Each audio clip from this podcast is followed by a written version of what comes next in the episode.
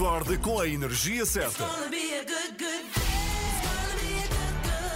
Eu adoro as três da manhã, são, são espetaculares. Gosto da, da vossa alegria logo pela manhã. Vou ouvindo sempre as notícias que eu acho que estão bastante credíveis. São a minha companhia de viagem. Vocês são simplesmente espetaculares. Ana, Joana e Filipa estão consigo de segunda a sexta, entre as 7 e as 10, na Renascença.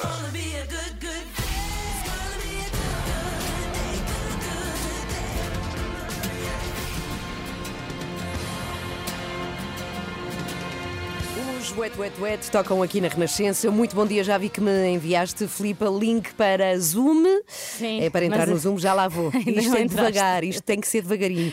Sabes que eu Combinado. ontem fiquei em choque e tu, eh, enfim, entenderás o meu filho Pedro a falar Porque nisto somos da dos- mesma idade, não é? Parecido. Não somos, mas eventualmente poderás percebê-lo a ele e a mim. Estás a meio, não é? A meio Uhum. dos dois. Porque ele ontem me disse que já não se diz na escola carteira. Eu fiquei em estado de choque. Porque eu Ah. disse, Pedro, como é que é a tua carteira na tua turma?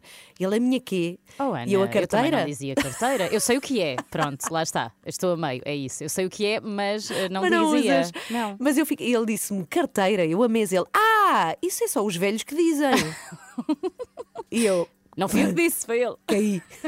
Bom, avante, mas já lá vou para o, para o Zoom. Hoje vamos falar de. Enfim, temos o explicador às sete e meia Uhum. da manhã. Quero recordar que temos o Olivier Bonamici connosco também, sempre a contar histórias à volta do desporto que sempre falamos, que é o futebol. É sempre à volta e de outros desportos e que vai ser depois das sete e meia Por da acaso manhã hoje também. vamos falar de alpinismo. É verdade, sim. Mas pronto, não é? O futebol, não é? É sempre assim um bocadinho ao Se calhar já alguém praticou futebol no Everest, não É, sabemos. eventualmente, mas por acaso ele vai falar de um tema que nos chocou muito há dois anos, quando a vida era normal. Sim, sim. É por causa de, e nós vimos imagens em todo lado, as filas inacreditáveis que se estavam a juntar para subir o Everest. Sim, e que medo, não é? Sim, são filas, parecem, parecem formiguinhas, parece Uhum. tipo pessoas que vão apanhar o autocarro, não é? Mas na verdade estão a subir uma montanha gigantesca. Estão ali de boa vontade. Vamos falar desse fenómeno e, sobretudo, como o turismo. E, e isto da pandemia, eu acho que nos tem feito refletir muito Uhum. sobre o caminho que o turismo está a seguir e estava a seguir antes da pandemia. Ou seja, este hiperturismo, não é? Sim, sim, que está sim. a sugar os sítios, a energia dos sítios. O turismo para a fotografia, não é? Exato, e que está de alguma forma a poluir muito os sítios que atraem o turismo, e neste caso o Everest, é uma questão da qual falávamos muito antes precisamente da pandemia que quebrou isto também. Mas teremos sempre de falar disso depois com o Olivier às sete e meia. Eh, antes disso, no explicador, nós vamos falar de um trabalho que tem sido feito, eventualmente tu não tiveste contacto, Filipa, porque não tiveste Covid, não é? Eu Não tive tive. Covid e então recebi um telefonema de uma pessoa que queria saber eh, as pessoas com as quais eu tinha estado. Todas. O nome, eh, o sítio onde vivem, o número de telefone. Chamam-se rastreios epidemiológicos. Ou seja, são inquéritos, não é? Para tentar quebrar o rastro. Ou seja, para tentar Ah, que- sim, sim. quebrar a cadeia de transmissão e para tentar seguir o rastro do vírus. E tu conseguiste dar esses nomes todos? Consegui, consegui, porque assim que eu soube, também me isolei Uhum. muito rapidamente e estive com pouca gente aqui na rádio, também não faço uma vida assim muito social, foi, foi muito depressa que eu consegui dar assim o nome das pessoas com quem estive. Mas é um trabalho que é muito importante, porque se está a conseguir quebrar muitas cadeias de transmissão. E é um trabalho que está a ser feito muito bem no Porto, que se está a trazer para Lisboa e que o governo que- quer que seja feito em todo o país. Mas há aqui alguns entraves, com a Direção-Geral de Saúde, Uhum. com médicos que podem ajudar, mas que não está a acontecer. Vamos falar disto tudo, o que é que está a acontecer e porque é que eh, este rastreio epidemiológico Porque é não está a ser feito. Porque é que há estas diferenças entre Norte e Sul também. então. Exato, e dificuldades sobretudo. Uhum. Vamos falar disso no nosso explicador depois das sete e meia. Bom dia! Bom dia. Boa quarta-feira! Às 3 da manhã. Vamos testar o conhecimento de nós as três sobre Cristiano Ronaldo. Temos Verdade. perguntas, temos um quiz. Quem foi a primeira namorada do Cristiano Ronaldo? Foi a Nereida Galhardo. Pensa melhor, essa nem é a quarta. Não podes. Filipe Gardel. Pagar dela, o que é isto? Estás tudo A irmã do. Jardel. Filipe Gardel, não, estás classificada. Eu não fazia ideia. E o Rui Glória disse Isso é aos espectadores e eu só percebia Filipe Garnela, Filipe Garnela. e depois eu ouvia Gardel, Gardel. Mais depressa se apanha um mentiroso com gosto. Olha. Era Jordana Jardel. Acorde com a Ana, Joana e Filipa. Às 3 da manhã, na Renascença. Meu Deus, ainda não sei quem foi. Ainda não, não sei quem é que foi aquela, essa pessoa. Quem Não afinal? sabes? A Jordana. Eu sei, eu sei, a Jordana. Ah, sim, era sim. irmã do jogador Jardel, Sim, que na sim. altura jogava também no Sporting, tal como o Cristiano Ronaldo. Não, por acaso estava a brincar, nunca mais esquecerei. Olha, quero Claro que dizer-te não. uma coisa: que nós temos mais tempo disponível para ver séries, tu traz algumas sugestões, também tenho algumas. Hum. Sim. Mas queria dizer que nunca li tanto como hoje. Eu estou muito farta já de séries de televisão. Eu sei que tu não, mas. Uh, não- sim, não estou, mas também ando a ler bastante. A questão é que tenho dois filhos Pois e a concentração para ler precisa de preciso mesmo de, de estar fechada, não é como nas séries consigo ir eh, picando. Então, tu disseste no outro dia que demoraste dois dias a ver A um ver um filme. filme, tal Imagino que tu deves demorar a ver, por exemplo, o Memorial do Convento. É para Já li, é uma sorte. Sabes Ah, que eu li os clássicos todos quando era mais nova. despachaste, Despachaste, Sim. não era para aí quando os teus filhos tiverem 15 anos, tinhas acabado. Hum. Ora bem, consegui por acaso ver uma série. Meu filho também é mais crescido, já não tenho esse tipo Claro. de problemas. Filipe, isso tudo passa, devo dizer. Obrigada. E vais ter saudades, vais ter saudadinhas desta altura dos teus filhos. Mas comecei a ver uma série de Netflix que foi recomendada por Nuno Rogério. Repara lá. Ah, uau! Sim, sim, é verdade. sobre relações externas. Sim, sim, mas É. sabes que ele é um grande cinéfilo, ele dá muito boas recomendações num espaço na SIC Notícias chamado Leste Oeste. Verdade. Fala muito de livros, de filmes e eu gosto muito das considerações dele, sobretudo porque ele começou a dizer: Eu vou falar de uma série de streaming que é a Netflix, as pessoas que queiram ver. Podem ter um tempo gratuito para poder ver Ah, algumas tão séries. querido. Muito querido, sim.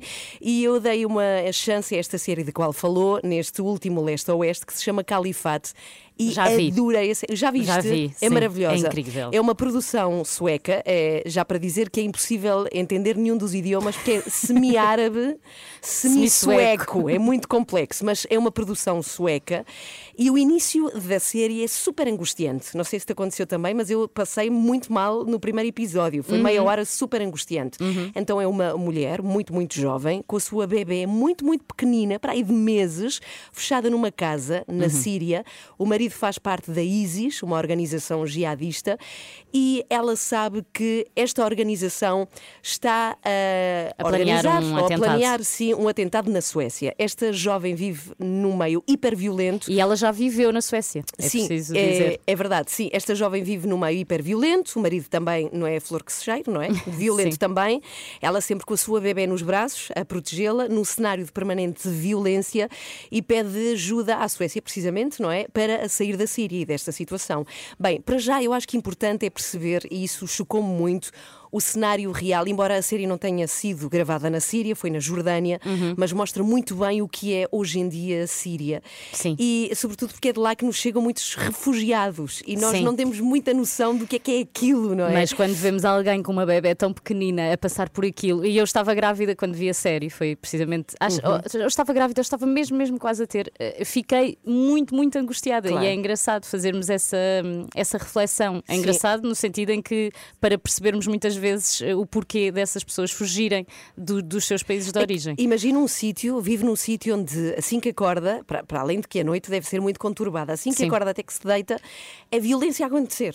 Coisas a acontecer na rua, gente armada e Uhum. é, é horrível. Bom, é, mas eh, basicamente é assim que começa este primeiro episódio. Eu não vi mais, não me contes Ah, mais. não viste mais? Não, não vi Ok. mais, mas gostei muito, muito, muito e pelo menos este primeiro episódio eu queria recomendar. Depois eu acredito nas palavras do Nuno Rogério. Eu quis trazer aqui um bocadinho da série. O que é que quer dizer? Não é isto? Isto era incrível se fosse. É isto. Atenção que não se percebe nada. Assim, palavras em sueco. Então vamos lá, vamos lá avançar com isto. Bom, queria dizer que a série se encontra na Netflix.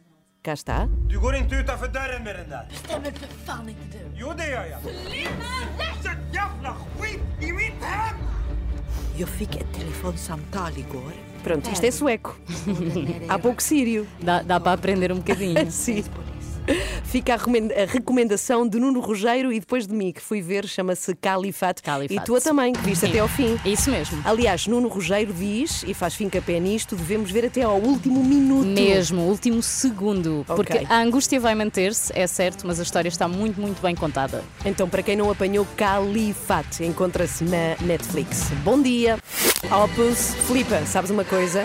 Diz Vou dizer-te uma coisa que tu não viveste. José Barata, que vamos ouvir Sim. já a seguir no desporto, aqui na Renascença, estava a dizer que esta música Life is Life tocava muito em carrinhos de choque. Ah, eu Na vivi. zona de Almada. Tu Eu- viveste carrinhos de choque. Vivi Mas carrinhos não de viveste Opus e Life is Não, Life não. em carrinhos de choque, Não, isso com vivi, certeza. vivi para aí o I'm Blue dos. eh, nem, nem me lembro do nome. Mr. Eiffel, ou uma coisa isso, assim. não era? isso, Eiffel, sim, sim. bem, mas- Eiffel 65. Isso, isso, isso. Mas carrinhos de choque, não te parece outra vida? Foi noutra Carrinhos de vida. choque foi noutra vida. Será que vão voltar os carrinhos ah, de choque? muito, eu gosto Espero muito. sim. Eu sou daquelas adultas que se enfiam dentro de carrinhos de choque, também gosto muito. Sete e meia, vamos lá às notícias. Passamos a melhor música. A sua música preferida. Renascença. A par com o mundo. Impar na música. Confirme, sim, senhora, e estamos aqui até às 10. Daqui a pouco recebemos o Olivier Bonamici, Uhum. que vai falar de um dos desportos mais difíceis. Para mim, para mim. A sério, eu acho aquilo incrivelmente complexo. Mas é- gostava? Eu gostava Gostavas? muito, gostava muito, que é alpinismo. Uhum. Eh, e nós temos aqui 10 homens, são nepaleses, que em pleno inverno, portanto aconteceu em janeiro, são 10, conseguiram subir a K2, que é a segunda montanha mais alta do mundo. Uhum. Chama-se até a Montanha Selvagem, pela sua dificuldade. Uhum. E eles conseguiram subir a 8.611 metros de altitude. As fotografias estão na net são espetaculares. Eles assim com grande é. Sorriso. Qual o máximo de altitude que tu já, já Eu, fizeste? Sim. para aí, um, não sei, uns 10 metros, umas Não, escadas. Já subiste a Serra da Estrela. Já subi, já, mas de carro. ah, pois, exato. Nunca foste a pé. Olha, eu subi o pico, não subi todo, mas su- Ok. subi um pouco. Não, acho muito complexo, de facto. Eu admiro muito estes homens. Bom, já a seguir com o Olivia vamos saber que homens são estes, que 10 alpinistas nepaleses, quem são e como é que conseguiram em pleno inverno O que é que comeram para conseguir? subir É isso que eu tantos quero metros. saber. 8.611 são os Jogos Sem Fronteiras para ouvir daqui a pouco, aqui nas 3 da manhã. Bom dia, estamos a 20 para as 8, vamos ao nosso explicador. Ai, gosto muito desta música. Também eu. Parece que vamos entrar no céu de repente. Levantamos voo. E vamos lá, no nosso explicador desta manhã falamos de um tema que é também destaque no portal da Renascença, quase um ano depois do início da pandemia. Porque é que há tantas dificuldades em Portugal com os rastreios e com os testes à Covid? E ninguém melhor do que a Anabela Góis, isso com certeza, para nos explicar. Anabela, o que é que se passa afinal? Bom dia. Bom dia. O que se passa é mais um exemplo da tensão que tem havido desde o início da pandemia entre o Governo e Presidência por um lado e Direção-Geral da Saúde do outro. Como o artigo da Renascença explica, o Governo há muito que quer agilizar os rastreios e os testes à Covid-19, mas tem encontrado resistência por parte da Direção-Geral da Saúde e dos médicos de saúde pública. Aliás, ainda ontem o Primeiro-Ministro deixou mais um recado interno à DGS eh, na reunião com os especialistas para fazer o ponto de situação da pandemia em Portugal e depois escreveu no Twitter que é necessário continuar a investir na testagem massiva e na capacidade de rastreamento. Mas vamos lá ver se percebi bem, eu e toda a gente. O governo quer mais testes e mais rastreios, mas isso não tem acontecido. Porquê? Eh, Tem acontecido, mas não com a velocidade que seria necessário, como se viu nesta fase mais crítica da pandemia. E o problema está, sobretudo, na questão da participação de outros profissionais na realização dos inquéritos epidemiológicos. Eh, Quando alguém dá positivo à Covid, essa pessoa é contactada e tem de responder a uma série de perguntas com quem esteve nos dias anteriores, por onde passou, etc. Isto para tentar identificar eh, outros possíveis contágios e testar e isolar também outros possíveis infectados. Aquilo a que se chama interromper as cadeias de transmissão. Só que com o aumento de casos deixou de haver gente suficiente para fazer estes inquéritos. Eh, Muitas vezes só ao fim de muitos dias é que a pessoa que dá positivo é contactada. Entretanto, já se esqueceu de onde esteve, já outros infectados contagiaram outras pessoas. Enfim, tornou-se urgente reforçar o número de profissionais envolvidos nos rastreios. Mas isso te- isso tem sido feito ou não? Porque temos ouvido dizer que até militares estão a ajudar nos rastreios. Sim, estão, mas só em alguns locais. Por exemplo, no Porto, um projeto de um agrupamento de centros de saúde, que foi alargado a outras zonas do norte do país, permitiu diminuir para metade o tempo de resposta ao inquérito epidemiológico. O que eles fizeram foi formar militares, dentistas e técnicos municipais e reforçaram assim a capacidade de seguimento de casos e de identificação das cadeias de contágio. Além disso, simplificaram o próprio inquérito com um formulário digital mais fácil de preencher e retirando perguntas que faziam sentido no início da pandemia, mas agora já não fazem. O resultado foi que o Norte conseguiu responder bastante melhor nesta terceira vaga da pandemia. E então porquê é que esse exemplo não foi alargado ao resto do país, Bom, Anabela? aí voltamos ao centro do problema, é que os médicos de saúde pública não concordam que sejam outros profissionais a fazer os rastreios. Uh, consideram que o inquérito epidemiológico é um ato nobre da saúde pública, uh, que só eles é que podem conduzir e por isso têm colocado muitos entraves às mudanças e à possibilidade de outras pessoas a serem chamadas a desempenhar esse papel. Nas palavras de uma das fontes da Renascença, é mais um caso, como tantos outros em Portugal, em que se funciona por quintas e quintinhas. É, cá estou, cá estou. Mas é, neste caso convém não esquecer que há muitas vidas em, em jogo, não é? E perante isso, porque é que o governo não se impõe? Porque, Anabela, o governo é que manda, ou não? O governo tenta mudar, se bem se recorda, os últimos decretos com as medidas para o estado de emergência já previam a requisição de militares Uhum. e de profissionais de outros setores para ajudar nos inquéritos. O próprio Presidente da República também já tentou ultrapassar estes bloqueios, decretando que era possível a requisição de trabalhadores de outras áreas, incluindo entidades privadas.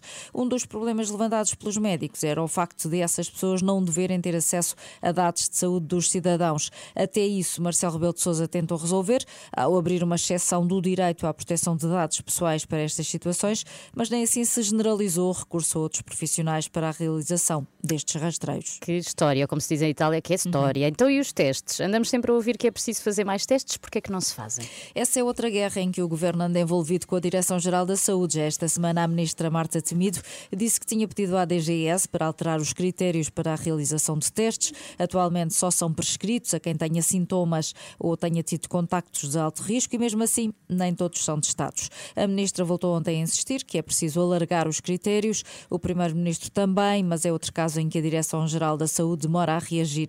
Contactada pela Renascença, a DGS não se alongou em comentários, mas garantiu que vai apresentar ainda esta semana uma proposta de revisão da estratégia de testagem eh, com vista a fomentar as ações de rastreio e os testes a contactos de casos positivos. É certo que já não virá a tempo da terceira vaga da pandemia, que felizmente está já em declínio, mas pode ser uma daquelas situações em que mais vale tarde do que nunca. Uhum, Percebemos tudo, Anabela Góis, neste explicador. Mas se quiser saber mais pormenores sobre estes conflitos, passe pelo site da Renascença, leia o artigo, está em rr.sapo.pt. Somos às três da manhã e estamos consigo, Filipe Galrão. Yes, sou eu. Joana Marques. Bom dia. Olá, bom dia, Joana. Ana Galvão também. Joana, Também, adoro a tua voz hoje. Sim, está tá, tá Foi. sec- rouca e sexy. Ok, ok. Vou tentar manter assim. 14 para as 8. Já a seguir, Olivia Bonamici vem ter connosco falar de 10 homens que, em pleno mês de janeiro, subiram a segunda montanha mais alta do mundo. Como? Não Já sei. vamos saber. Já vamos saber. Bom dia!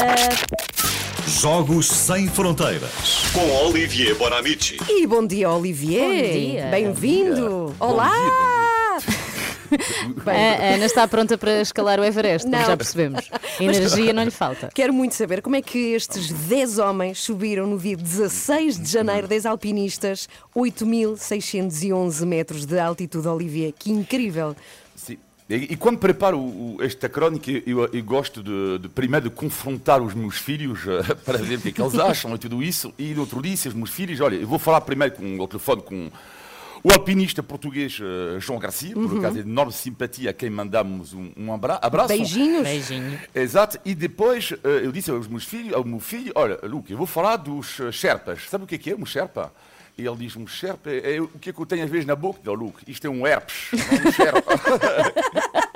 isto é um herpes, vai para o quarto que é já. E, Luca, um Sherpa, não um herpes. O Sherpa eh, é uma etnia eh, do, do, do Nepal, que tem origem no, no Tibete, eh, e, sobretudo no Ocidente, conhecemos os Sherpas, são aquelas pessoas, não é, que guias e pessoas que carregam muitas vezes o material, hein, as tendas e tudo isso. Ou seja, cada vez que há um eh, alpinista ocidental, neste caso vamos imaginar João Garcia, normalmente ele está acompanhado eh, de um Sherpa. E são estes Sherpas, então, muitos deles, Sherpas, que conseguiram, lá está, subir esta montanha num inverno K2. Pá, K2, pensei, mas por que, que raio de nome é este? De uma, de uma montanha. Parece uma canoa. Parece exatamente Sim, sim. Uma, uma- uma canoa.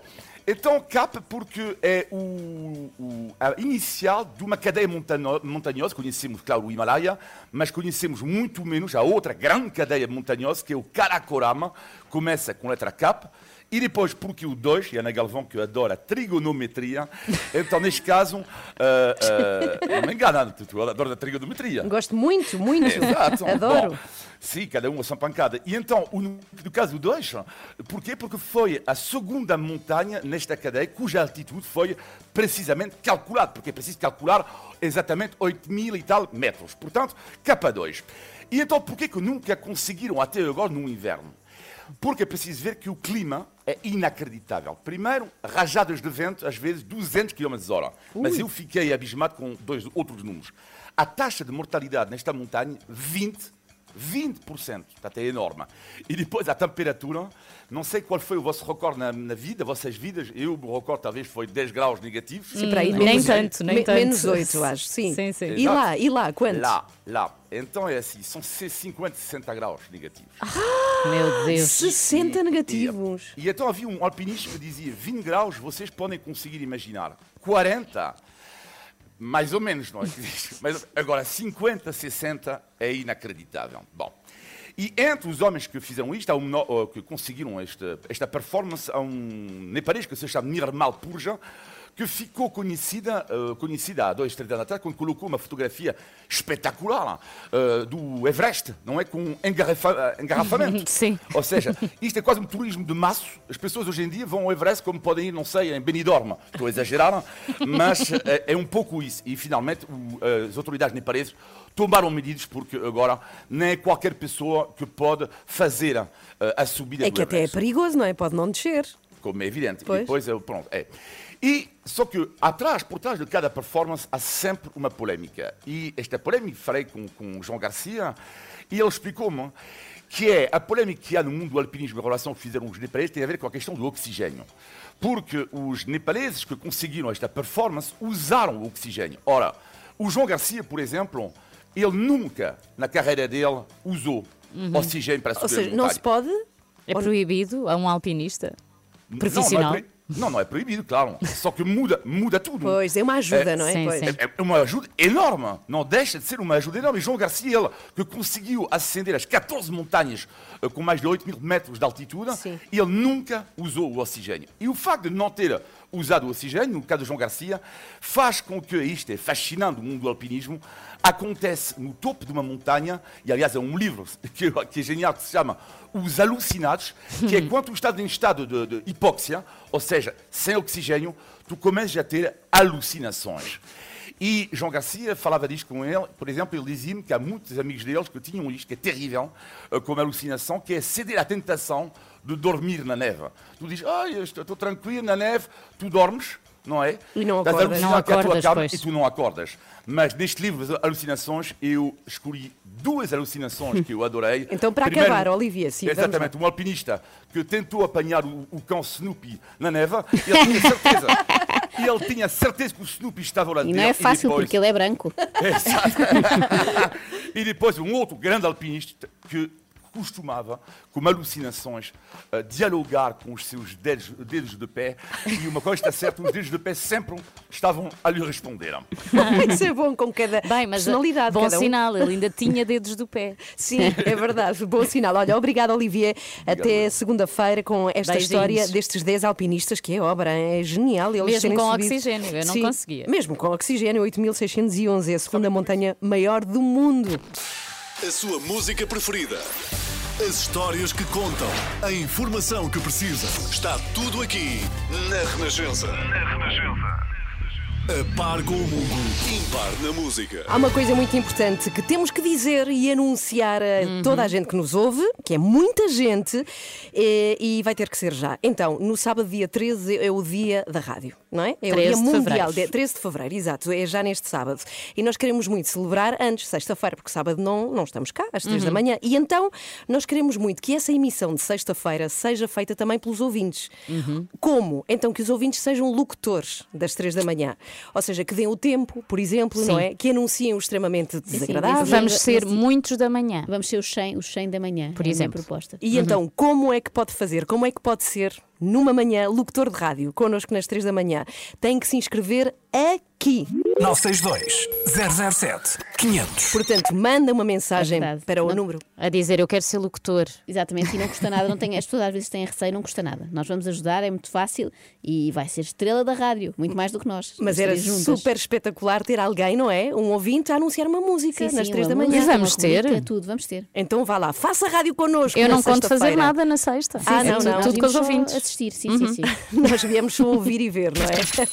Começa o seu dia com as 3 da manhã e fica par com o mundo na Renascença. Portanto, na sexta, um ouvinte pode fazer esta pergunta: Joana, de que é que vai ser o extremamente desagradável? Olha, hoje trazemos a Alexandra Lencastre e eu estou muito entusiasmada com isto porque eu descobri um programa com a Alexandra Lencastre. Antigo eh, ou recente? Recente, muito recente, foi no último sábado. Eh, e eu quero muito partilhá-lo com vocês, porque sabe- sabes quando vês uma coisa, quando descobres uma pepita de ouro Que é tão boa, tão boa, tão, tão boa. boa, Precisa e- de ser partilhada. Exatamente, não queres ficar só tu rica, eu vou partilhar esta fortuna com Tão com querida, todos. obrigada. Obrigada a isso, Joana. Já a seguir nas 3 da manhã. Agora, Supertramp Breakfast in America. 8 e um quarto, vamos lá com a magnífica voz de Marisa Liz. Ah, O achei que era a minha. extremamente. Não, a tua depois. Marisa sempre primeiro. É mais forte do que eu. A tua Joana também é, é particular. É, Obrigada, Vamos obrigada. a mais um extremamente. Era elogio, era Se eu for, elogio. aliás, se eu for ao da Voice, é isso que dirão. Nenhum virá à cadeira e depois a Marisa diz: Pronto, é uma voz eh, particular. Bem, muito Vamos a mais, espera, extremamente desagradável com o apoio Era iServices. isso, era isso que eu ia dizer. Ah, estou muito bom. entusiasmada com o apoio da iService. E estou também muito entusiasmada porque acho que descobri o melhor programa de televisão de sempre. Só há um problema: é uma edição limitada. Muito limitada mesmo, porque só houve um episódio e não vai haver mais. Oh. Eu fa- falo-vos do novo programa de fim de semana da SIC. Como a Hum. estação ainda só usava a antiga casa da Cristina Ferreira para o programa da manhã de segunda à sexta, um programa da tarde ao sábado, um programa da noite ao sábado e um programa da manhã ao domingo, acharam que Aquela casa é um corrupio. Exatamente, acharam que os espectadores podiam sentir muita falta daquele cenário ao sábado de manhã também. então, para resolver o problema, a SIC criou o Estamos em Casa, com um conceito que é giro, que é cada sábado um novo apresentador. Ao mesmo tempo serve de casting, não é? Para ver qual é o melhor. Tudo foi decorrendo dentro da normalidade até ao grande dia, o dia em que chegou a vez de Alexandre Lencastre. Muito bom dia! Mas se alguma vez nos meus melhores sonhos eu imaginei, imaginei, eu nunca imaginei um dia estar aqui na SIC logo de manhã, com Portugal inteiro, neste programa que é maravilhoso, ladeada por dois bailarinos que além de giros são espetaculares, de uma categoria assim, entre brilhos, plumas. Isto é espetáculo, isto é a minha vida, isto sou eu, isto são vocês a partir de agora. Ai, grande Alexandra. Isto somos Olha, nós a partir isto é de que é uma agora. entrada, Isto é uma entrada. lá. Não, claro, agarrou-me aqui no primeiro minuto. Não consegui parar de ver, até porque eu queria descobrir o que é que era eu a partir dali, não é? Alexandra diz que nem nos seus melhores sonhos imaginou estar a apresentar um programa às nove da manhã de sábado. Pois claro que não, nem nos piores pesadelos, diria eu. De grande estrela da novela da noite para pessoa que tem de acordar às sete da manhã de um sábado. Ninguém sonha com isto. Quanto mais não seja, porque sobra menos tempo para dormir. E para sonhar, não é? Claro. Nós fazemos porquê? Porquê nós estamos aqui? Por si! E é por si que estamos aqui! Verdade, meninos? Uma salva de palmas para a equipa! Super, super Eu entusiasmada. não via ninguém com tanto entusiasmo, lá está, a um sábado de manhã, desde que fui a um after hours. Não, Eu acho que elas têm after hours. fui, mas a Alexandra claramente já foi a vários. Ah, eu nunca fui, nem o Amar Antunes. Ah, quem é o Amar Antunes? É o ciclista vencedor da última volta a Portugal. Ai, desculpa, pois, devia saber. Mas porquê que vem ao caso? Porque, pois, porque é que ele vem ao Eh, caso? porque foi lá o programa da Alexandra e a própria entrevista parecia uma volta a Portugal, tal a quantidade de desvios. Começou logo bem, com a questão que mais importa. Tcharam! Bem, quem tem um amar tem tudo, de facto, porque assim, eu já eu em casa, eu em casa. Ai, isto agora se calhar fica um bocadinho. Não, se calhar Como é que agora- vocês fazem? Ainda lávamos os dois. Vocês aqui com as maminhas não têm problemas, não é? Mas, por exemplo, aqui com a parte, vá, que faz mais esforço aqui. A gente temos um calção com uma carneira. Com que é uma carneira? Uma carneira que é para proteger aqui a parte do rabo e facilita-nos porque Como é no hockey é a conquilha e na esgrima. Sim, mas É gente duro ou mole? É uma, é uma, é uma Ah, esponja. é, é mole. É uma esponja. A proteção. Exatamente. Exatamente. Mas isto é o Marco Paulo em mulher. Diz tudo o que lhe passa pela cabeça. Ela já está canta. naquela idade em que pode dizer tudo. Sim, sim, sim, sim. Eh, repararam que ela diz conquilha em vez de coquilha, não é? Aquela proteção para certos desportos. E depo- aposto que depois vai uma marisqueira e pede arroz de coquilha.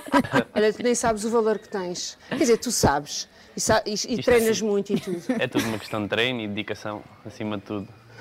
Diz-me como é que horas. começaste no ciclismo. Foi assim como a rapariga Sim, iam passear ou foi de outra forma mais profissional? foi- Ias passear com uma rapariga, ela levava um cestinho de piquenique e depois pararam a bicicleta na floresta para lanchar e quem sabe trocar uns beijinhos atrás de uma árvore. Eu aposto que nunca antes um ciclista tinha sido entrevistado desta forma. Se Alexandre entrevistasse o Lance Armstrong, ia ser qualquer coisa assim. Senhor Armstrong, eu sei que existe aquela polémica com o doping e tal, mas diga-me, como é que festejou o seu sétimo Tour de France? Foi no hotel com uma rapariga? Alexandra é tão romântica que ainda não saiu do registro de entrevista de Na Cama Com. Embora agora esteja neste programa que é Na Casa Com, não é? Já tem a casa inteira. Neste momento eh, está na casa com a Mar Antunes, que acreditem, está tão espantado como nós as três. Até porque a Alexandra, para ser querida, eh, faz a pergunta e dá a resposta. Sim, uma Olha, tu alegria. tens vida pessoal, porque isso é uma vida que envolve muito esforço, muita dedicação, muito tempo, muito trabalho. Namoras? Tens tempo para isso? Claro que sim, temos, temos, que ter, temos que ter tempo para tudo. Acho que isto é como tudo. Todos os trabalhos temos que ter a parte É do como trabalho. Nós aqui somos uns desgraçados, não é? É! E eu tenho a dizer que tem vergonha, mas, Claro é- sim, mas- nós também não temos tempo. Alexandra aproveita eh, a deixa para transmitir à direção da SIC que isto de apresentar programas ao sábado, praticamente de madrugada, não vai dar, não é? Não é vida. Mas vamos ver se agora deixa o Omar falar, já que ele veio de tão longe para esta entrevista. Há uma frase tua que me marcou, que é que dizes que os teus pilares são também a tua. Eh, constituem os teus desafios, no fundo. Podes explicar um bocadinho melhor para lá em casa te conhecerem melhor, porque merecem. Tu também mereces. Todos merecemos. Será que a frase é mesmo assim? Os meus pilares constituem os meus desafios, no fundo. É uma péssima frase. Eh, eu espero que o Amar não a tenha tatuado, não é? Senão agora é tarde demais. Mas pronto, a Alexandra considerou inspiradora, ainda bem. Já eu acho mais inspiradoras as perguntas da Alexandra, como esta. Ah, eu tenho uma bicicleta lá em casa, sei, mas vou pôr na oficina. Como é que é? Arranjar. É verdade. Quando uma pessoa quer arranjar uma bicicleta, alguém sabe, há uma oficina própria para bicicletas. Sim, como há para os automóveis, há para, para a bicicleta e a É pena bicicleta não haver também. uma para mim, que eu agora bem precisava. Da oficina. Da oficina? Não sei se precisava da oficina ou de uma bicicleta. Pois, Não ficamos na dúvida. Sim, sim, fica a dúvida. Mas eu acho que a Alexandra, na verdade, não precisa de nada. Ela tem tudo. Só precisa da próxima convidada. Sim, que este já vai à sua vida. No fundo, a produção mandou vir do, do Porto um ciclista eh, apenas para lhe perguntar se existem oficinas para bicicletas. Esclarecido que está este assunto, pode voltar em contrarrelógio para casa. Antes de passar à próxima entrevista, a Alexandra vai andar de carrossel. Porquê? Ninguém sabe ao certo. E cá vou eu para este carrossel extraordinário, cedido pelas diversões alentejano. Eu, eu não, eu não caio muito bem, mas ainda cai. Vai que bom saber que ainda cai no carrossel. Ele anda. Se calhar é preciso pôr uma moeda. Esqueci-me da carteira, então não dá para andar. Oh, Miguel! Miguel, tens aí... Miguel, o Miguel é o meu salvador.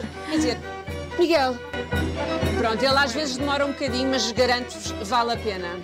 Também Vale a pena quem? Ter um Miguel. Quem tem o Miguel tem tudo, quem não tem o Miguel não tem nada.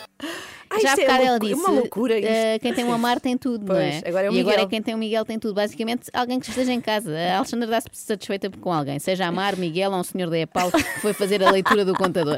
Quer estar acompanhada. Dá a ideia que perguntaram assim à Alexandra: então, de que coisas é que tu gostas? Para nós termos lá no programa. E ela respondeu sem pensar muito: "Ah, gosto de ciclistas, de diversões da Feira Popular e da Blaia. E assim foi. Ela foi a Blaia. Ai, que bom. Senta-te em cima do cavalinho. Em andamento! Em andamento, tu eras em andamento. O meu rabo não cabe aqui de casa. Ah, mas o teu rabo, toda a gente conhece o teu rabiosque tão bem feitinho e que faz coisas fantásticas. Não tens um motor? Eu acho que ela tem um motor. Toda a gente faz coisas fantásticas com o rabo. Bem, Bom, que ainda bem que cortar. Isto ao sábado de manhã é Tive que ótimo. cortar, tive que cortar. Ah, que belo cartão de visita, não é? Com as outras pessoas normalmente diz: Olha, estás com boa cara. Com a Blay é logo. O teu rabiosque faz coisas fantásticas. É um tema recorrente neste programa, não é? Porque já com o ciclista, a preocupação da Alexandra é como é que ele protegia o rabo, não é? Para não magoar. Ah, e ele, ele sim, podemos dizer que fazia coisas fantásticas com os glúteos, na medida em que consegue fazer aquela subida à torre a pedalar, não é? Aliás, para ele é que fazia sentido a pergunta: não tens um motor? Não era para a Blay. Se calhar a Alexandra trocou os cartões dos convidados. Mas lembras que foste lá a casa é, ias Foi. fazer um, um five pack bunda. Um pack five Um bundas. pack five bunda. Não interessa como é que é. Um five pack bunda. Um pack five bundas, Um que five era um bunda. pack, um Um pack five bunda. Parece três tristes tigres, só que mais difícil. pois pack é. five bundas, bund five peca, five pack bunda. Alexandra aproveitou o tempo da antena para deixar agora um conselho importante. Até agradecia que as minhas amigas parassem de rir, porque agora o tema é sério. É um conselho importante sobre pensos higiênicos. É verdadeiro serviço público. Dar, por exemplo, pensos higiênicos com, com cheiro. Com químicos. ou- com com químicos, exatamente. Ou Não lavar. nos pensos higiênicos. Ou lavar. Eu não sei se esta hora as Não, pessoas eu estão estou a preparadas. dizer, mas eu estou a dizer, pá, as pessoas não sabem. Se calhar as pessoas estão, estão neste momento, algumas estão no seu bidé. Sim. E têm uma televisão no, no- no seu WC e estamos a ver. Mas é bom porque. Beijinho para essas pessoas. Porque assim. Que é um público muito esquecido, Tu normalmente. tens a certeza? Elas vieram de casa ou da discoteca? Ah, não, da discoteca não estava fechada. pois é. Mas por isso é que tem a energia toda acumulada para é. gastar. Eu não consigo parar de imaginar uma pessoa no vídeo a ver televisão. Mas, portanto, o primeiro conselho é, e não sei se repararam, esqueçam essa ideia de pôr lexívia nos vossos pensos Evax, está bem? Pronto, já registaram. Por acaso, eh, por outro lado, há um público aqui de casa que está sempre muito esquecido, que é o público que está no bidé. no WC, como diz a Alexandra, que isto é uma coisa chique. Ou então mesmo no, no toalete, como diz a minha avó. A minha avó sempre fui aos toaletes. Eu ouvi dizer que isto era o melhor programa da televisão portuguesa de sempre, ou pelo menos em muitos, muitos anos, 30. E ainda vai melhorar. Nanã, quem vem? Quem será que vem? Quem será que vem ter connosco aqui? Ai, elas têm de ser muito bem recebidas, porque elas, sim, também Ah, merecem. isto é uma maravilhoso. Ela faz os jingles do bom, programa, os momentos bom. musicais, que introduzem Ai, musical tão bom. multitasking. E devia fazer-se mais, sei lá. Hoje quero ver o Jorge Gabriela fazer o mesmo na Praça da Alegria. Espera aí, espera aí, estamos a desviar. Quem é que são as convidadas? Ah, acho que merecem ser bem recebidas. Sim. Eh, vou contar-vos amanhã. Ah, temos. Mas querem mais? Não Vamos querem ter mais segundo, disto? segundo episódio? Vamos ter, vamos Yeah. Extremamente desagradável.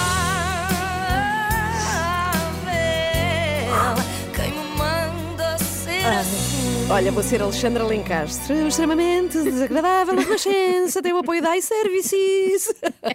iServices, reparação na hora do seu smartphone, tablet e MacBook, saiba mais, é iServices.pt. E ela é mais afinada, atenção.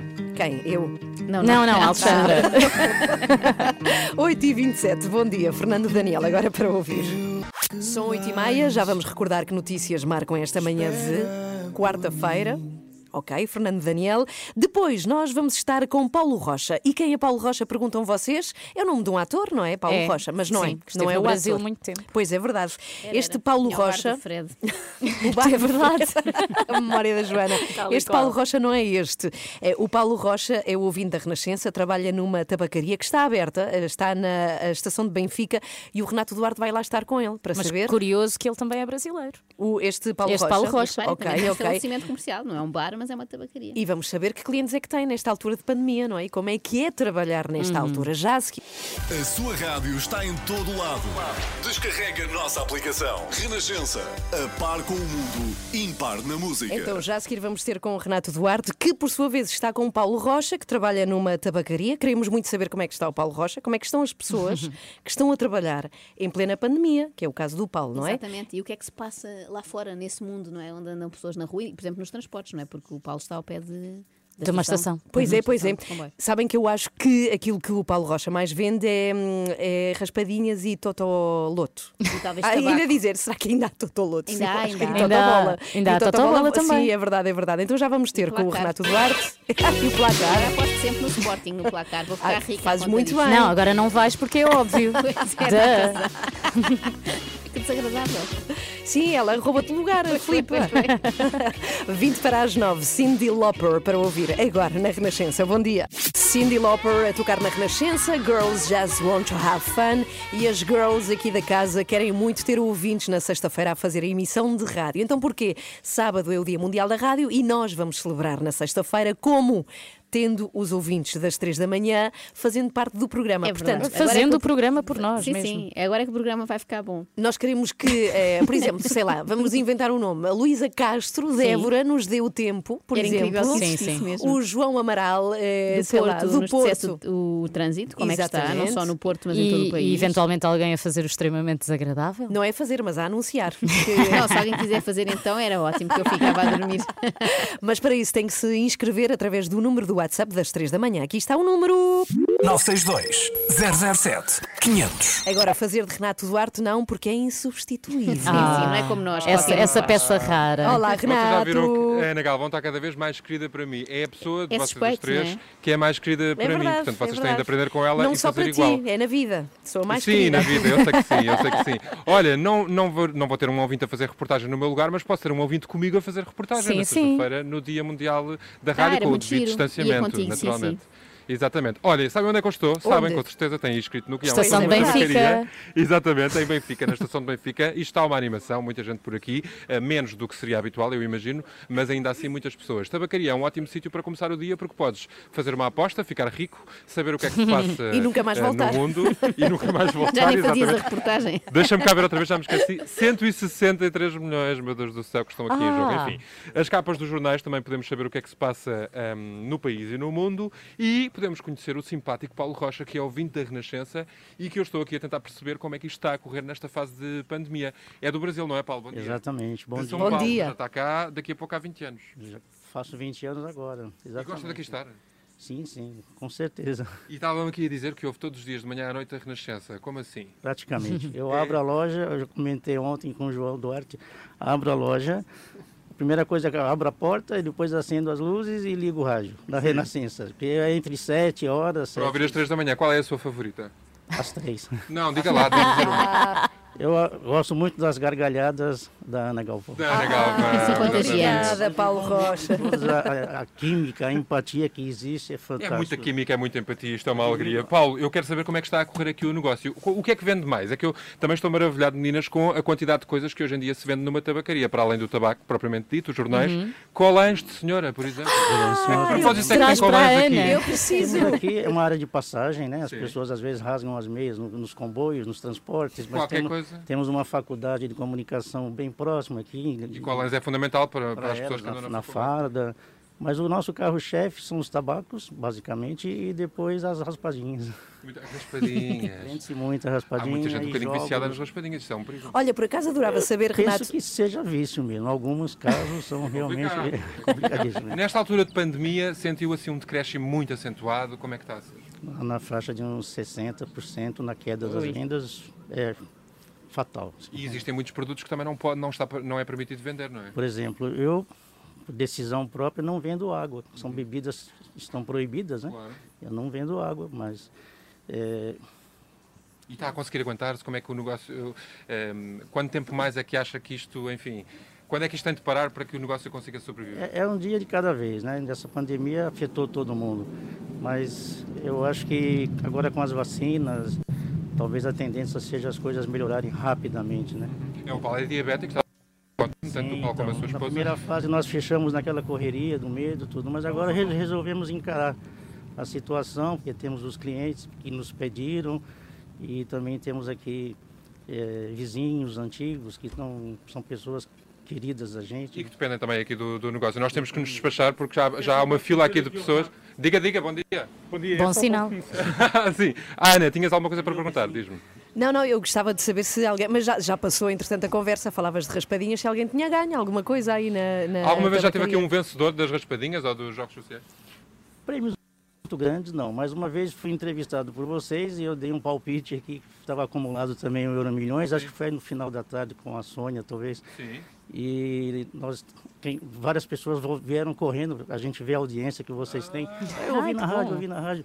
Isso é um que joga há muitos anos e deu dois números, uma estrela, todo mundo se Extraordinário, Paulo. sorte. Pronto, temos que estar aqui então aqui. Muito bom. Muito obrigado, Paulo. É ouvinte da Renascença. Está aqui na tabacaria da Estação de Benfica. Podem passar por cá e dizer que vão da, da nossa parte. Não tem nome, a tabacaria, é mesmo só. Acho que não, eu estava aqui Ok. a tentar. Não, acho que é papelaria tabacaria da, Estação, estação. de Benfica, não é? Ok. Continental, já vi. Ah, Continental. Tabacaria Continental, exatamente. Então, beijinhos para ti, Renato, e para o Paulo Beijinhos. Rocha, grande E traz ouvinte. colãs E bom para a Ana. trabalho. Traz-me colãs, mas não. Qual é a tua cor? Não Qual é é do a teu tamanho. O Renato é o dobro do meu tamanho. Não, mas eu não uso E não colãs. usa colãs, também é Não uso. Quando está assim muito frio, às vezes, mas já não. Só cerolas. Pode ser um- uma cor camel, se faz favor. Tá bem, tá tá. Obrigadinha. Beijinho, 13 até para as 9. Beijinhos. Somos às 3 da manhã, estamos consigo até às 10. Agora faltam 8 minutos para as 9. E eu trago uma sugestão de leitura, talvez não para nós, mas para quem tem filhos pequenos, ou seja, Ana, se calhar o Pedro já não vai achar muita graça. Pois, mas ainda assim, eu acho que ele vai gostar de espreitar este livro. E tem a ver com uma convidada nossa, já passou por aqui há, algum- há alguns é? dias, a Carmen Garcia, enfermeira. Sim, sim. Eh, temos ouvido, aliás, o, o som dela várias vezes eh, no ar, os conselhos que nos deixa. E ela, além de escrever eh, crónicas no público, dedicou-se agora a um pequeno livro infantil. E diz a Carmen que foi Ah, inspirado na sua tentativa de explicar aos filhos, ainda por cima filhos de dois enfermeiros, ela e o marido, eh, o que é isto do vírus, não é? E que bicharou que é este, não é? Falamos muito disto e da forma como as crianças eh, estão, na opinião da, da Carmen, um bocadinho esquecidas no meio desta comunicação sobre o vírus, os telejornais, etc. E ela ach- achava que faltava alguém a explicar diretamente às crianças o que é isto, afinal. Juntou-se ao Tiago Leal, que é o ilustrador, e há uma escolha curiosa. O Tiago decidiu eh, pintar o vírus de verde e não da cor oficial, que costuma parecer Qual assim é? mais Vermelho? arroxeada, não é? Sim, Aquela coisa que nós vemos. Agora Hum. parece um alien. Exatamente. Ele diz que nas várias pesquisas que fez encontrou eh, muitos desenhos de crianças feitos na escola sobre o vírus e que eles pintavam quase sempre de verde. E ele acha que é possivelmente porque imaginam como um monstro, não é? Muitas vezes o monstro é Ah, verde, sim, não é? sim. Eh, e foi por isso que optou. E eu sugeria contar-vos aqui só um bocadinho da história, não vou revelar o fim, Mas vais até porque ler, nós é? sabemos qual é. Sim, sim. Vais? Então, peraí, peraí, peraí. assim um segundo. Pera, espera, deixa-me pôr aqui uma Vais coisa pôr som de bonita. fundo. Sim, podem aproveitar sim, mais logo para os vossos filhos. Então vá, Logo um, à noite. dois, três. Antes de irem dormir. Havia até quem por vezes se queixasse de respirar mal e acabasse por precisar de ajuda de um hospital. O vírus não quis saber e, no que pareceu um segundo, a boleia entre narizes completou a volta ao mundo. E quando em todos os países já havia gente doente, expulsar o vírus dos narizes tornou-se missão urgente. Descobriu-se então que o vírus não era muito asseado e que com a desinfecção fugia muito assustado. Isto é só um bocadinho. Tão Que bonito, giro, eu quero o giro. livro. Onde é que podemos comprar? É isso mesmo. É a parte boa é que nem é preciso comprar, ou seja, é só comprar o Jornal Público esta sexta-feira. O livro virá como oferta no jornal na sexta-feira e está Bom. também online no site do Público. Olha, gostei muito. Também uma bela eu. ideia. Muito, muito. A autoria Carmen Garcia, não é? Logo à Enfermeira. noite vou ler este ao Xavier. Olha que giro. Sim, sim. E amanhã lês mais um bocadinho para nós. Agora todos os dias um Todos os capítulo. dias. Amanhã é Cinderela. Está bem. que és tu própria de resto. Claro, claro. Não, eu sou Branca de Neve, como ah, se bem, vê. sim. Seis para as nove, bom dia. Shakira toca nas Flauta três da de manhã. Fufuru, furu, Não é? Sim.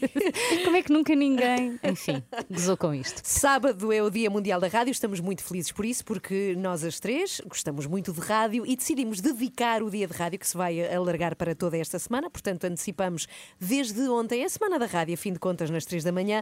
Queremos muito falar com profissionais da saúde. Estamos a dedicar este Dia da Rádio a quem tem trabalhado tanto por todos nós. E por isso, às nove e meia, entrevistamos sempre profissionais. Ontem falámos com uma enfermeira, a Estela, e hoje vamos falar com um, eh, uma pessoa que reorganizou um hospital inteiro por causa da Covid. E grande, um hospital bem grande. É o professor José Barros. É o Hospital de São João? Não. Santo António, Santo no António, Porto. no Porto. É que já falamos Era um do São santo João. e tinha sim. um nome de homem, quase. Hoje já falámos Ah. do São João do Porto, por acaso. É aqui. verdade, Sim, é sim, nas verdade. notícias. Este é outro, é o Hospital de Santo António, no Porto.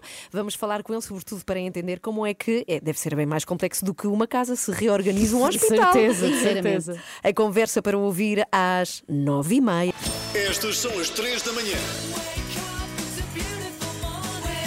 Comece o seu dia connosco na Renascença.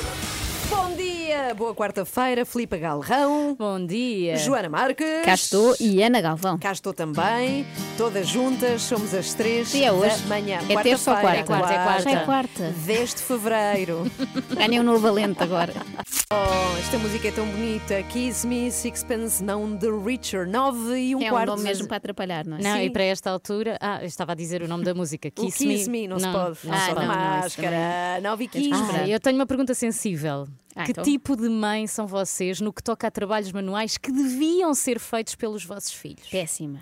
Perce- Eu Estão a perceber onde quer chegar, não é? Não, Não. tu, eu já percebi que tu és o género que faz espera. Não, não, não, é que- Ao é isso que eu vou contrário, contar. Ao contrário. Eu não faço de todo, tu nem não ele. devias, eu faço tudo. A última coisa que eu fiz, eu vou dizer-vos e aprendi a fazer, é uma estrela de 10 pontas. Que não Ai, é meu fácil. Deus do céu. É muito difícil. Nem sei como fazer- consegues pôr tanta ponta numa estrela. Aliás, eu acho que devia haver uns psicotécnicos, assim, uns testes de EVT antes de ser mãe. Para ver Aham, se estamos é habilitadas. verdade. eu não estou. Ainda bem que não houve o teste, que assim tenho dois Eu percebi que também não estou, porque agora com a telescola isto está ainda mais assoberbado. Eh, o ponto é que há sempre qualquer coisa ao nível dos trabalhos manuais que eles não conseguem fazer sozinhos Pois ou é, que vão é. fazer tremendamente mal. Vocês são do género, vou ajudá-lo, mas não muito, porque é suposto ser ele a fazer e se ficar meio feizão faz parte, não é? Ou dão o vosso melhor recordando, lá está, as aulas da EVT e tenho a certeza que a professora vai topar que a foram vocês. dela, Mas a claro, professora sim. vai perceber. Mas é que eu acho graça Eu não entrego, não entrego nada. Fico entretida. Eu ontem percebi que escolhi uma terceira opção. Qual é? Uh, Falo-vos da máscara que o meu filho tem de fazer até sexta-feira para mostrar na reunião de Zoom à educadora e, portanto, senti a pressão. Eu comecei por aj- ajudar o meu filho a fazer. A meio, fiquei mais entusiasmada do que ele e dei tudo. E no fim, ele já estava a brincar com outra coisa e eu percebi que a máscara parece feita por um miúdo de 3 anos, portanto. Tudo certo. Mas agora as pessoas vão ficar a saber qual foi o processo. A professora pode estar a ouvir. Não, Não, é? não está. Eu devo dizer que o meu filho, uh, seu nome. Não, não, isto quase ninguém ouve isto. Não, Não, não. e- e- e há- Nós não há- temos audiência nenhuma. Não, mas há, há tantas crianças chamadas Eusébio que de certeza que a que eu ia professora não vai saber quem é. O meu filho de seu nome Eusébio, sócio do Benfica desde que nasceu, escolheu para este carnaval uma máscara de leão. Ah, ele se calhar já está ali a Vês, passar ele para o sabe. Digam lá se eu e o meu marido não somos os pais mais fixes do mundo. São sim, senhora, mas o teu filho ainda é mais. Queres um leão, faz tu. Tens aqui um dragão todo bordado pela mãe. Era exato. Não, mas Então- eu admiro muito este tipo de mães como vocês são. hein? Fica aqui, tanto a Filipa como tu, são talentosos, muito mais talentosos. Não, mas os meus eu fica- parece que foi ele que artes. fez na mesma. Portanto, Pois, Pois, mesmo ou assim está seja, feito. A terceira não- opção sou- da Filipe é essa. Ela faz, mas fica mal. Exato. Nós temos a Ana que faz e fica bem, temos a Filipa que faz e fica mal e temos eu que não faço. Lá está. Há para todos os gostos. Eu faço os vossos. Escolha a sua mãe favorita. Mas olha, vamos fazer aqui uma reflexão. Que é, é, como o mote daqui do tema que a Filipa está a trazer. Na minha idade, a minha mãe não me ajudava nada nos trabalhos de casa, zero, porque não tinha tempo. Ah, de casa não. Não, de- não, ou seja, Ah, de casa, sim. dos, sim, os trabalhos de casa. Também me exato. lembro de fazer sozinhas. Zero. Por exemplo, fatos de carnaval a minha avó fazia. Pois, Ela a minha fazia com uma também. máquina de costura. A minha também. Mas nós, pais, somos muito mais, damos muito mais atenção e ajudamos muito mais. É, e brincam um pouco será sozinhos. bom ou Agora será os melhor ou meus pior? dias são passados com o Xavier atrás de mim e dizer brinca Pois comigo, é. eu brinco agora um E tu bocadinho brincas, sozinho. Joana? Brinco, mas eu não posso brincar muito. Mas eu percebo isso, porque o Xavier vê uma menina do tamanho dele. Exato, ele pensa, ah, uma coleguinha. E ele diz-me assim chateado: trabalhar? Outra vez? Ele deve achar que é só tipo uma vez por semana e está feito. Ai, o meu filho, quando vê trabalhar, diz que também quer trabalhar. Olha, mas grande Eusébio, traz amanhã, manda-nos uma foto da manda máscara. foto da- Não, o filho dela, da Filipa, então. Eu tiro uma fotografia à máscara. Tá bem. Combinado. Queremos aproveitar para o convidar a fazer a nossa emissão de sexta-feira, portanto, Venha, venha. este programa connosco aqui nas três da manhã. Mas como? Fazer como? Sendo locutor de rádio, ou seja, é, por exemplo, dando o tempo para a sexta-feira, dizendo como é que está o trânsito. Exatamente. Nós ajudamos em tudo, não se assuste. E é tudo à distância, também não se assuste com essa parte. Sim, Sim, não não é nada perigoso, pode anunciar o extremamente desagradável. Portanto, Pode vai ser xingar o a Joana Marques. agradável dessa rubrica. Num momento, no, no conforto do seu lar. Exatamente. E como é que deve fazer? É enviando uma mensagem neste momento para este número. 962 007 500. E sem o sonho de ser locutor de rádio por um dia, então vá, é aproveitar, É porque sexta-feira é o seu dia. Estamos a celebrar esta semana o Dia Mundial da Rádio, que é já neste sábado, dia 13. Estamos a homenagear também os profissionais de saúde. Já a seguir vamos até ao Hospital Santo António, no Porto. Já lá vamos. Já vos contei, garagem 1984, fim de ano, Casal da Pinheira, uma aldeia em Torres Novas. Uma rave. E eu a dançar rave. esta música. Sim, sim, do Joem. Eras feliz e não sabias, como se diz agora, não é? Não sabia Exato. que ia ser infeliz. Não sabias que ia agora. haver uma pandemia que te ia impedir de estar em Pois garagens é, a dançar. Pois é, e olha, quem tem, acompanhada. quem tem sofrido muito na pele mesmo com esta pandemia, de facto, são os profissionais de saúde, a quem estamos a homenagear com esta nossa Semana da Rádio, porque sábado é dia da rádio, convém sempre lembrar, Uhum. e queremos muito agradecer a estes profissionais porque não param por nada eh, e porque são cuidadores de todos nós. Recebemos nesta manhã o professor José Barros, é diretor clínico do Hospital de São João, no Porto. Santo Eh, António. é, Santo António, outra vez o São João, caramba. Santo António no Porto está na parte logística, reorganiza. ao São Pedro. Vamos correr todos. Mas teve aqui um árduo trabalho de reorganização do hospital para responder à pandemia. Olá, bom dia, José. Bom dia, bom dia. Bem-vindo. Bem, acreditamos que reorganizar um hospital é bem mais complexo que reorganizar uma casa, não é? É, por onde é que se começa? Não, Parece mais fácil reorganizar o hospital. No, Mais no fácil? meu, Sério? No meu caso, em concreto, reorganizar a casa é, é bem mais complicado. Eh, não foi fácil, eh, de facto, eh, eu, eu não posso deixar de agradecer a vossa preocupação em homenagear os profissionais de saúde, mas creio que não é caso para tanto. A, a pandemia é uma batalha de todos nós e ganha-se fora do hospital. O hospital é o último recurso e nós fazemos o que devemos. Temos a sorte de ter trabalhado todos os dias desde a pandemia. Na primeira fase eu estive 98 dias em que vim todos os dias ao hospital, enquanto as outras pessoas não podiam circular, e eu achava isso um privilégio. Uhum. Tive sempre o meu salário garantido, é outro privilégio. Uhum. Uh, e de facto, a pandemia é, por um lado, um susto. Na primeira fase foi um pouco aterrador, aqueles primeiros dias, mas também uma oportunidade. Eu considero-me muito feliz por ter sido diretor clínico de um hospital desta dimensão numa pandemia deste tipo. Isto é uma oportunidade única nas nossas vidas, profissionais de saúde, e nós tentamos transmitir isso aos nossos internos e aos nossos estudantes, que é uma oportunidade, à parte dos sacrifícios, é uma oportunidade única e irrepetível que ficará na vida de todos nós. E, portanto, no fundo, é uma felicidade ter passado por isto. Sendo que, por outro lado, nós temos colegas nossos que estiveram doentes, mais de 500 na nossa instituição, colegas que estiveram em cuidados intensivos, todos nós conhecemos pessoas que faleceram, que estão a passar mal, pessoas que estão a passar mal do ponto de vista económico e social, portanto, essa é a outra parte, é a parte negativa, porque toda a sociedade está a passar. Do ponto de vista estritamente profissional, tem sido um desafio extraordinário. E qual, o que é que foi uh, mais difícil? Gerir a logística de um hospital ou o conjunto de pessoas, os médicos, os enfermeiros, as ansiedades uh, mesmo dessas pessoas? Foi, foi mais difícil na primeira fase a carência de meios. Uhum. Nós fomos, de alguma forma, surpreendidos. Eu estive a rever os meus apontamentos e nós fizemos uma primeira reunião em janeiro a alertar que havia uma pneumonia na China, assim, uma coisa muito vaga. Uhum. E em fevereiro, há um ano, ainda sem máscara e sem distanciação social, fizemos uma reunião de líderes do hospital a explicar que isto podia vir a atingir-nos. E depois, a 1 de março, tivemos o primeiro doente. Foi tudo muito rápido. E, e entretanto, surgiram aquelas imagens de Itália uhum. e de Espanha.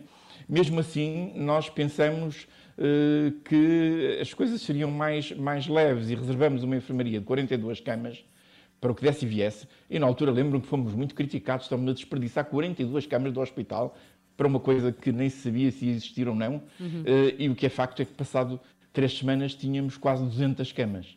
Foram visionários, uh, portanto, sim. Uh, não, não, fomos, não sei se somos visionários. de facto, fizemos coisas que eu agora revendo, não sei como as fizemos em tão pouco tempo. Uhum. o hospital foi reconvertido, foi reconvertido o papel das pessoas e foram chamadas a tratar este tipo de doentes, pessoas de todas as especialidades e de todas as diferenciações. E adaptaram-se. E nós, nisto, também conhecemos pessoas que não conhecíamos antes, grandes valores da instituição que nós conhecíamos vagamente ou só pelo nome, e, e pessoas que em, em, em, crises futuras serão líderes e serão pessoas com quem nós podemos Eu ia precisamente para aí, para o futuro. Que, que, lições é que acha que se podem retirar daqui para o futuro, nomeadamente para o futuro do Serviço Nacional de Saúde, depois desta pandemia? O Serviço Nacional de Saúde teve aqui uma prova de stress que venceu, que venceu bem, na minha opinião. Uh, há muito uh, ruído à volta de tudo isto, mas isto é próprio das crises e das pandemias. Uh, esta pandemia não é nada de extraordinário. Nós tivemos pestes, peste Justiniano que matou 50 milhões de pessoas no início da Idade Média, tivemos em plena Idade Média. escapámos a essa. A peste negra que, que, que, matou metade da população europeia, tivemos a gripe espanhola, injustamente dita espanhola, porque a Espanha uhum. que deu a notícia, Sim. que matou cerca de 100 milhões de mortos e, e, na verdade só se contavam os chefes de família então, que é que na maior parte destes anos. O que é que aprendemos? E, portanto, aprendemos que temos de estar preparados para estas eventualidades, aprendemos que o trabalho tem de ser feito antes do hospital, a montante. Estes doentes, idealmente, não deveriam ficar doentes, ou não, ou não deveriam chegar ao hospital. Uhum. E, portanto, no, no, hospital nós temos que ter uma grande plasticidade e temos que aproveitar eh, temos de nos reconverter rapidamente e aproveitar uma coisa que pode parecer negativa em algo de positivo. Já agora que estamos a aproveitar para falar consigo, por causa do dia da rádio, que é já neste sábado, queríamos saber, antes de que se vá embora, se houve rádio. Sei que nos ouve de vez em quando. E que tem aí o rádio que lhe oferecemos. Sim, que tem o rádio que lhe oferecemos rádio e que às vezes também consegue ouvir o extremamente desagradável.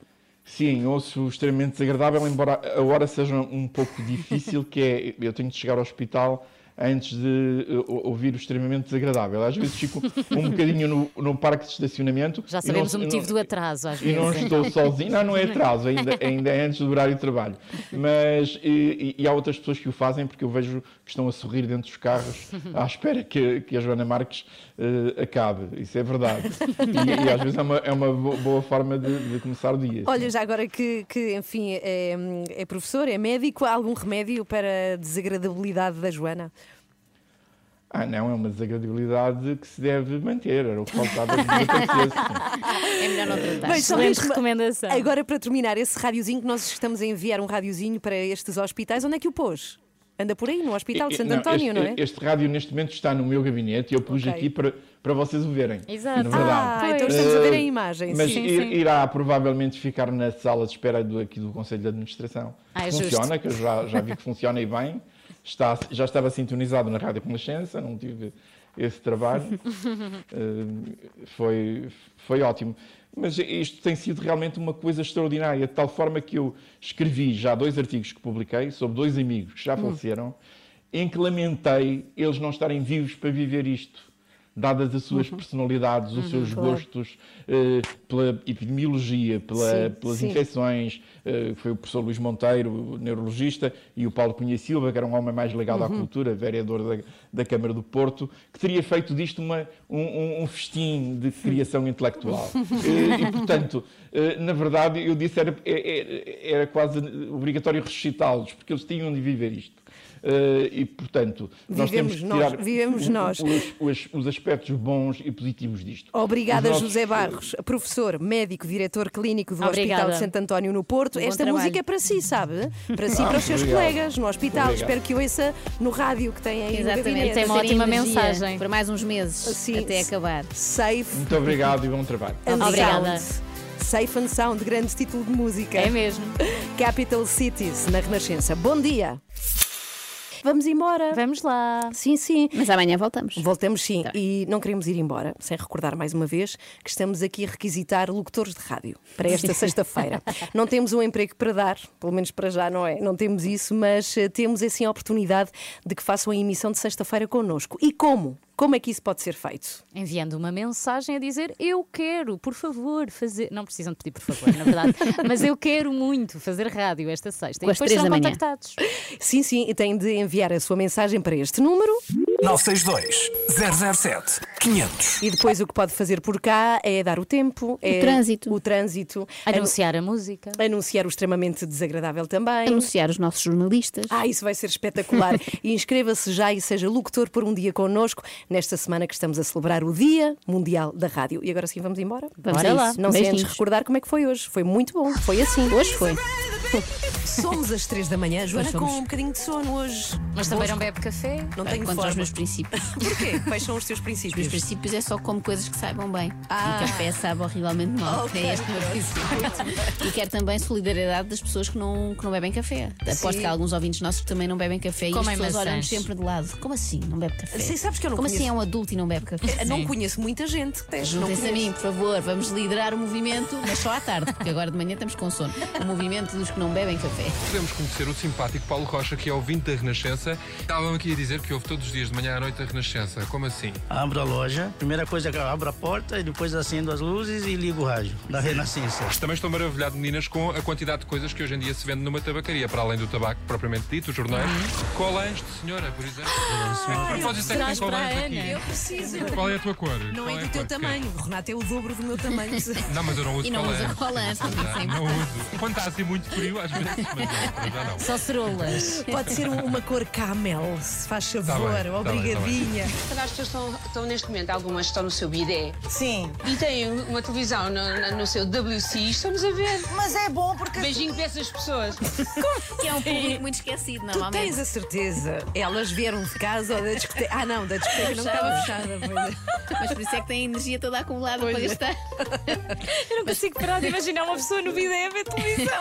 Eu avisei que isto era o melhor programa da televisão portuguesa de sempre. Naná, quem vem? Quem será que vem? Quem será que vem? Ela faz os que do bom, programa, os momentos bom. musicais que Ai, musical tão bom.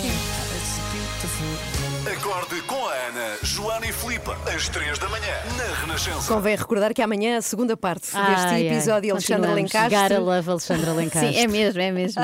Beijinhos para ela. Beijinhos também para si que está connosco. Até amanhã. Até amanhã. Beijinho. Beijinhos.